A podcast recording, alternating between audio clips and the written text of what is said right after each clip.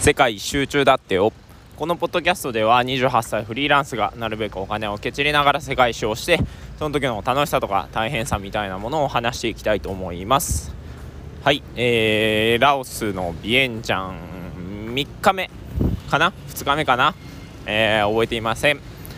えー、っとまあ今日もね正直ず,、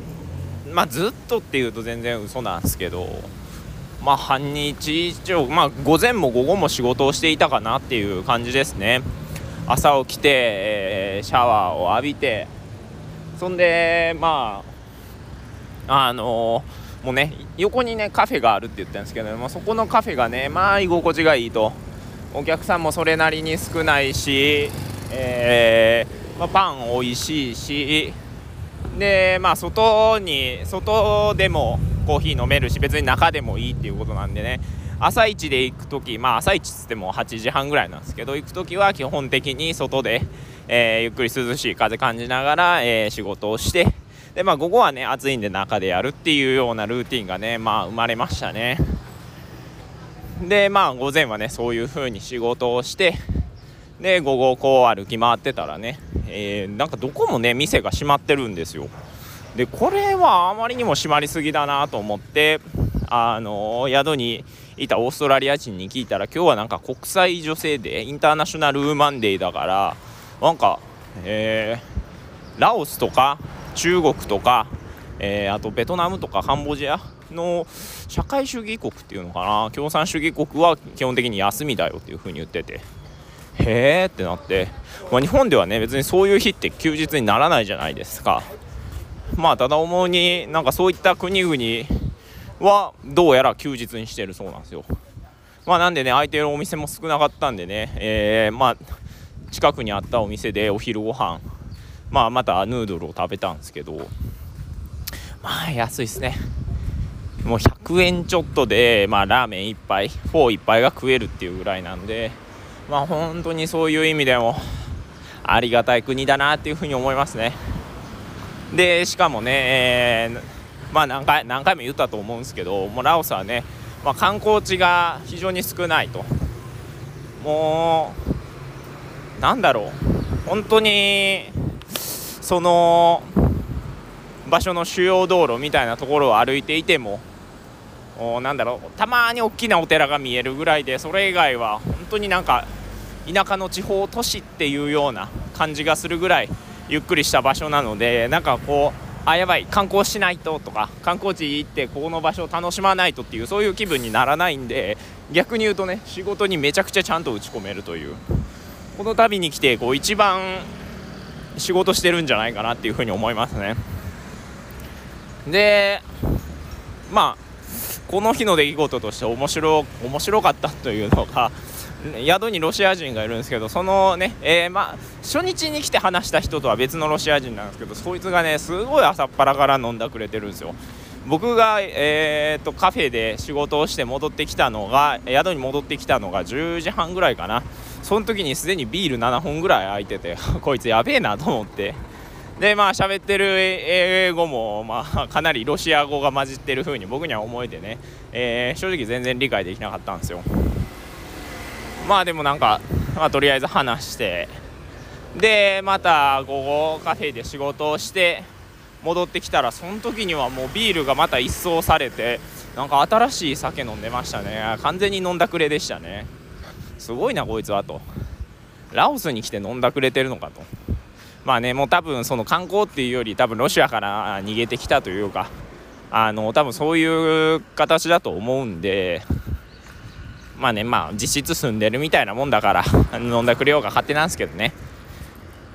で夜ね、えー、昨日会った Tinder の女の子がまた一緒に飲まないかというふうに言ってきて正直迷ったんですよ。なんかそういえばまあその子には英語が若干通じたけど友達あんま英語通じんかったしまた行ってもなんかうん微妙な感じになるんじゃないかなと思ったんですけど。まあとりあえず行こうと。せっかくなら女の子に会いたいしと思って行ったんですよ。でまた違う友達がいてその友達はなんか私のメイクアップアーティストって、その女の子モデルらしくてまあその昨日飲んだ仲間は、えー、デザイナーとか写真家とかいう人だったんでまあ、今度は、えー、メイクアップアーティストがいましたと。いうことで、えー、一緒にお酒飲んでたんですけど、まあ、そのね、えー、メイクアップアーティストの友達もメイクアップアーティストで合ってるのかな今更だけど、まあ、英語は喋れないということでその女の子とね、えー、ちょっと喋ってたんですけどやっぱりだんだんねその女の子は、えー、まあ、2人ともゲームをし始めて、まあ、僕はなんかポリポリひまわりの種を食べているという。ちなみにひまわりの種ってすごいビールに合うんですよこれが。だからねもうずっとね止まらなくなっちゃうんで食べてたんですけど。まあ、そうこうしているうちにねなんかもう飽きたなと。別に喋るわけでも。まあねちょろっとは喋るんですけどなんかこう喋ってもそんな盛り上がるわけじゃないっていうのにまあ あの僕の問題っていうのもあるんですけどね。それはテクニック的な。でまあこれはうん飽きたと。いうことでもう途中でね、えー、疲れたから帰りますって言って帰ったんですよ。そしたらね、えー、もう宿はもう本当に毎晩みんながお酒とお酒飲んであとマリファナ吸ってるんですよね。もうそういうたまり場みたいなのがあって。でなんならそのなんかそこで盛り上がってたのがその前日の夜に そのなんか知らんおっさんが急に現れてみんなにマリファナを配って去っていったと。でその後になぜか知らんけどそのおっさんがなんかレディーボーイっていうまああのなんていうあのなんていうんですかね。えー、男性だけどその女性に性転換した人。まあこの特にタイとかでめちゃくちゃ多いんですけどなんかこうレディーボーイがそのマリファナ配ってるおっさんを追いかけて走りまくっていて最高に面白かったみたいなことを言ってたんで、まあ、ちょっとその飲み会に参加して何か起こらないかなっていうふうに思ったんですよ。まあでもね実際は何も起こらなかったんですけどただ思ったのが結構前まあちょっと前というかタイに出る前ぐらいかなだと大人数の飲み会って正直しんどかったんですよね。っていうのもなんかもう英語もそんな分かるわけじゃないしえーなんかこうなんかいてもちょっと気まずいなっていう思いもするなっていうことがあったんですけどなんかそのね前のその Tinder で会った女の子との飲み会が正直僕にとっては全然面白くなかったんで逆にもうそっちの英語で話している場所の方がめちゃくちゃ気楽だなと。少なくともね、えー、ラオス語が飛び交っても僕が全く理解できないっていうことはないので、まあ、少なくとも英語で若干でも理解できるこっちの方がすごい楽しいなと。いうことでなんかこう、まあ、相対的にではあるんですけど英語の飲み会を若干でも楽しめるようになってきたっ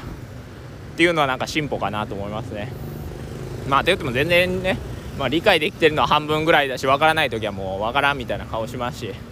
で、まあ、全体の話が分からん時は横のやつに話しかけるみたいなのもしてるんですけどね、まあ、とにかくなんかこうそういう風に相対的にはあるけど、えー、英語の飲み会を若干でも楽しめる心持ちになったのはえー、まあ、旅行している成果かなというふうに思います。ただ引き続きね女の子とのデートは諦めずにどんどんやっていこうと思うのでまあ、ハニートラップでもかかったらねそこが潮時だと思うんでかからない限りは、えー、どんどんやっていこうというふうに思っています。では今回はこれまで。さよなら。